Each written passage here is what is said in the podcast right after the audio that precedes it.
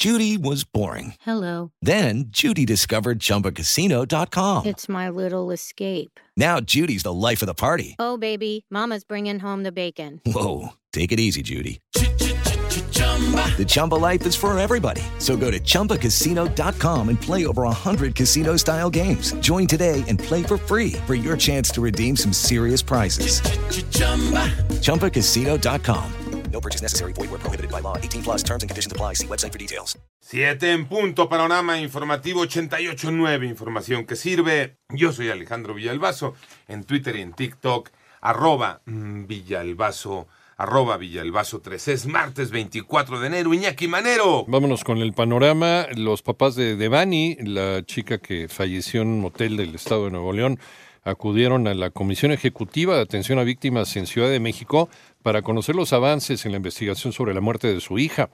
Mario Escobar, el papá de Devani, dijo que espera poder reunirse con funcionarios de alto nivel del gobierno federal para conocer los resultados de la investigación del caso de su hija a partir de los nuevos indicios recabados el pasado 15 de diciembre. En el panorama nacional, Melanie Zavala Ruiz, de 16 años de edad, salió el pasado sábado 21 de enero para pasear a su perrita en la colonia Unión de Guadalupe, municipio de Chalco, Estado de México. Sin embargo, ya no regresó a casa. Derivado de este hecho, ayer familiares y amigos se manifestaron en las inmediaciones de la caseta de cobro en San Marcos, Huixtoco, hechos en la autopista México-Puebla, en Chalco. Por otro lado, una agresión con arma de fuego en las calles del fraccionamiento Villalta en eh, Tlajomulco, en Jalisco, dejó un saldo de tres personas muertas y dos heridas. Y debido a que existe un riesgo de fuga, el gobernador de Oaxaca, Salomón Jara Cruz, solicitará al Poder Judicial del Estado que el exdiputado Juan Antonio Vera Carrizal, señalado como presunto autor intelectual del intento de feminicidio contra la saxofonista María Elena Ríos, permanezca en prisión preventiva. Siguen los estira y afloja entre empresas canadienses y el gobierno de México.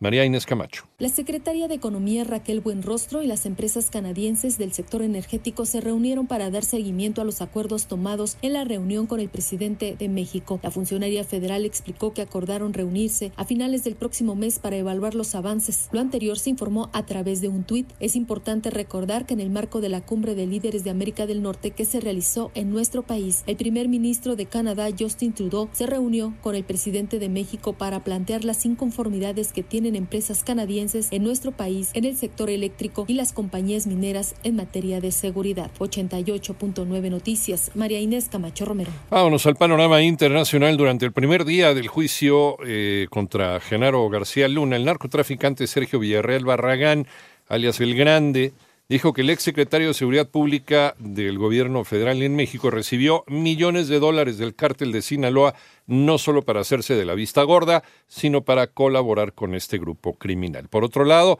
en una zona agrícola del norte de California se registró un tiroteo que dejó un saldo de siete muertos.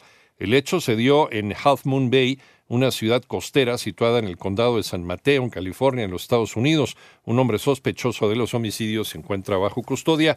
Es el segundo de estos tiroteos en pocas horas, luego de lo que sucedió el fin de semana en Monterrey, también en el estado de California.